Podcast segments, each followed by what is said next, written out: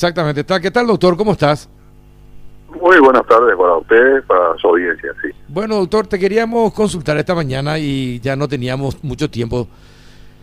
Eh, pero la, pregunta es la siguiente.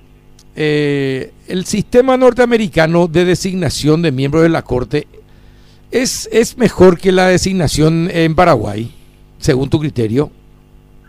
Y si tenemos que jugar por los resultados, sí, sin ninguna duda eh, el sistema judicial norteamericano, no solamente por la forma de la designación de los de los miembros de la corte, me cuido muy bien de no decir ministros, porque ministros no son, eh, sobre todo si tomamos en cuenta el origen o la etimología del término ministro, viene de minus, el menor.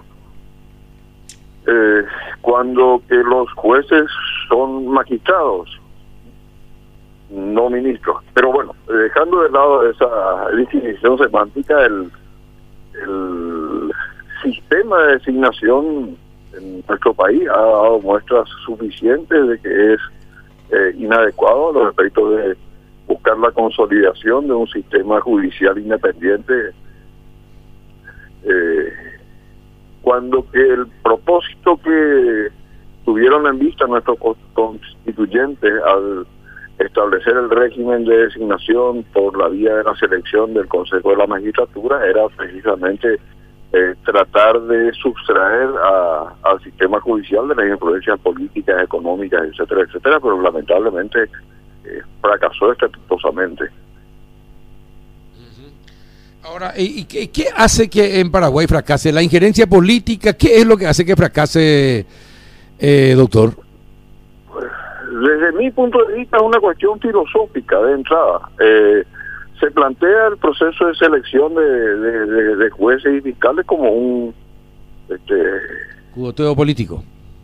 Mm, ni siquiera eso, sino como una solicitud de empleo.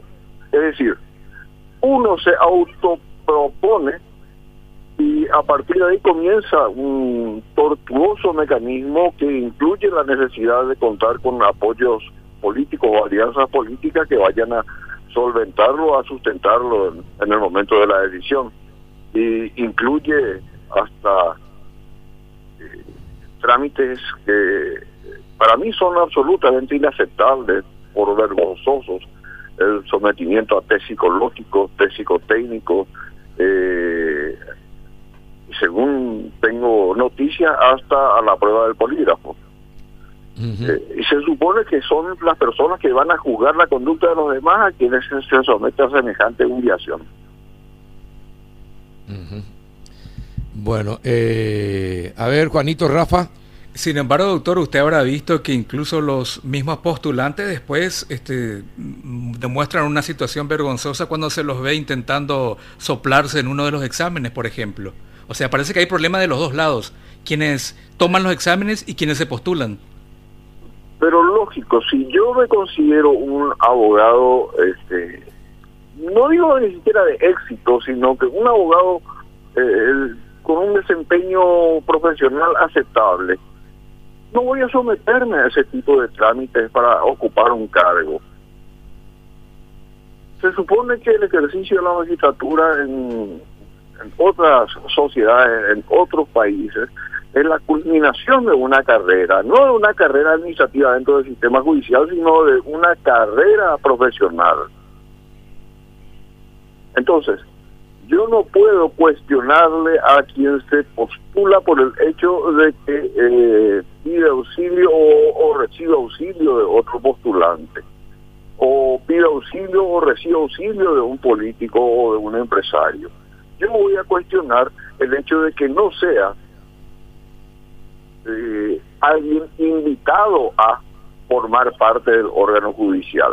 Nosotros hemos desperdiciado la oportunidad de contar con brillantes profesionales, y cito uno, y me puedo olvidar, de hecho me olvido de muchos otros, que han fallecido sin haber sentado este, su conocimiento en, la Corte Suprema de Justicia. El caso del profesor Alejandro Encina Marín, uno de ellos. ¿Por qué no se le invitó? Es más, eh, de hecho, hay, hay, hay profesionales de talla que hoy día no van a prestarse a, a un concurso de, natural, esa naturaleza. Es lógico, es razonable, es una cuestión de, de, dignidad si se quiere. Entiendo. Rafa. En, el sistema, en el sistema anglosajón, y para ser más específico, en, en los Estados Unidos, quien realiza el proceso de selección no a través de un concurso de, de, de méritos, sino a través del conocimiento y la percepción de, de la sociedad respecto a la capacidad y a las inclinaciones de un, de un magistrado es el presidente el presidente y el presidente propone su designación al Congreso y el Congreso, el Senado le, le, brinda el aval. Nuestro sistema es absolutamente a la inversa hay un órgano del cual nadie es responsable porque se, se conforma con un criterio corporativo representante del sistema judicial, de la clase política participante en el Senado, en la Cámara de Diputados, representante del Poder Ejecutivo, de las facultades, etcétera, etcétera. Pero en definitiva nadie nadie asume responsabilidad individual en la en la designación de, de, de los nominados. Y finalmente es el Senado el que designa con acuerdo del presidente de la República, es decir, a la inversa de lo que es cualquier sistema republicano, donde quien presta acuerdo es el órgano parlamentario. Rafa, ¿alguna consulta, doctor Vasconcelos? ¿Qué tal, doctor? ¿Cómo estás? Eh, Muy bien. Coincido plenamente con, con su crítica al sistema. Ahora, el sistema americano el que teníamos, con la constitución del 70 y la constitución del 67 ¿Cuál, ¿Cuál le parece, doctor, que podría ser una, una alternativa de reforma? Eh, una alternativa de reforma es una buena aplicación del sistema anterior, no una aplicación perversa, no una aplicación en la que eh, o de la que el, Senado otorgaba eh, su su beneplácito, su aval, su este, acuerdo sencillamente porque respondía a la voluntad del gobernante de turno, sino que eh, dentro de la pluralidad y con la participación de la sociedad, la aprobación o desaprobación de la sociedad. Ustedes saben que en este momento eh, hay una vacancia en la Corte Suprema o en el Superior Tribunal de Justicia, Tribunal Supremo de Justicia de los Estados Unidos, y este, el presidente Trump lo que hace es plantear la designación de una mujer. El debate hoy en la sociedad norteamericana es si esa mujer es conservadora o es progresista, si es conveniente eh, eh, aumentar la mayoría de, de, la presencia conservadora o este, no se refiere a si es que esta persona salvó con 4,5 su facultad no se retira hacia esa persona porque se supone que este responsable de su proposición, el presidente de la República, no va a proponer a, a cualquiera. claro, no va a proponer a cualquiera, sí. No, no, no, a alguien que tenga eh, que tenga en su currículum el haber, haber salvado con dos materias en la facultad de Derecho. Sí, sí, sí, sí, sí, sí, sí. sí. Sí, pero hay un debate importante también en Estados Unidos sobre el tema de la partidización de la justicia. Hay un senador, Mitchell creo que se llama, que justamente en el medio de la campaña dice que necesitan que el actual presidente esté varios años más. Eh, a lo mejor esto no se ve tanto a nivel de Corte Suprema, pero sí en otros juzgados federales. Y justamente su campaña es para, para poner más jueces federales. Pero eh, más allá de eso, una alternativa podría ser también para discutirse algunos el modelo de algunos países europeos, el de la carrera judicial. No, yo no creo. Yo no creo en la carrera judicial, honestamente.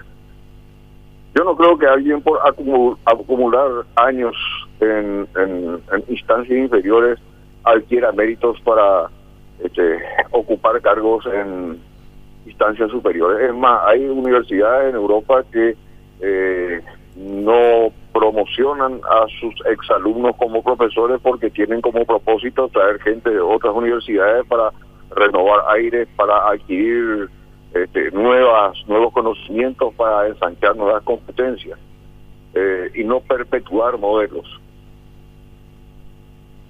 Sí, pero permite también el modelo de carrera, permite que gente de fuera de la carrera concursa. Eh, nuestro sistema actual tiene en, en, gran medida la, la, característica de fomentar la carrera al interior del sistema judicial. Eh, el hecho de haber sido juez eh, otorga puntajes, puntajes adicionales, etcétera, etcétera. Y, lo que vuelvo a señalar, ¿nos interesa o no nos interesa la formación ideológica? Ojo, no digo partidaria, la formación ideológica de, de nuestros candidatos. Queremos queremos ministros que defiendan a rajatabla la libertad individual, la propiedad privada, o queremos eh, gente que se incline hacia lo que se denomina el progresismo, de relajación de los derechos individuales, de, supremacía del Estado sobre el individuo. Ese tipo de debates son los que nosotros tenemos que alentar. Y no hay si yo les pido a ustedes, que son periodistas, que están en la información cotidiana, que me señalen por favor cuál es la tendencia ideológica de cada uno de los ministros de nuestra Corte Suprema de Justicia, estoy absolutamente seguro que van a comenzar a buscar información para formarse su opinión. Porque ni antes de su postulación ni después de su postulación nos hemos sentado a debatir hacia dónde se dirige como cuerpo el sistema judicial en virtud de la influencia que ejercen los ministros de la Corte Suprema de Justicia por mayoría o minorías establecidas. Salvo que ustedes me digan que yo estoy equivocado, ¿verdad? Y que hay información que no conozca, pero creo que no es así.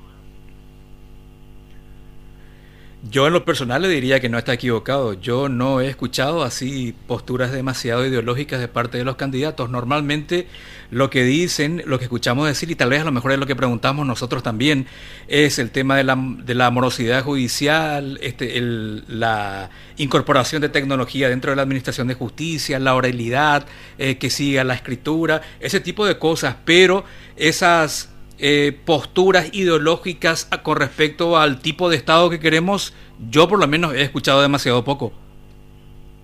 Y mire, el derecho aquí y en todo el mundo tiene un ingrediente de carácter ideológico importante. Lo que yo considero que es el, el derecho a la libertad no es lo mismo para aquel formado en este países eh, que tienen un régimen comunista. No me puedo sentar a debatir con, con, una persona, con un comunista sobre lo que es la vigencia del régimen de libertad y de propiedad privada.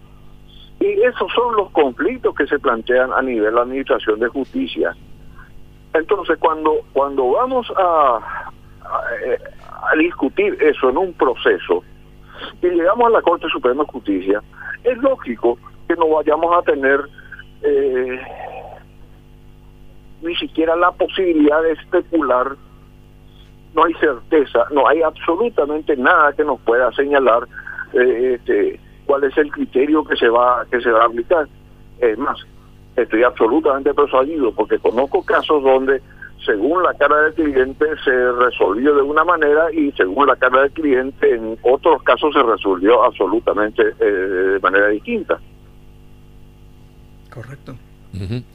Bien, doctor, eh, realmente muchísimas gracias por la charla. Eh, algo que queríamos sostener, se da cuenta que esta mañana teníamos muy poco tiempo, porque es un tema muy importante. Gracias por atendernos de nuevo, doctor. No, por favor, cuando gusten. Muchas gracias, el doctor Jorge Vasconcelos.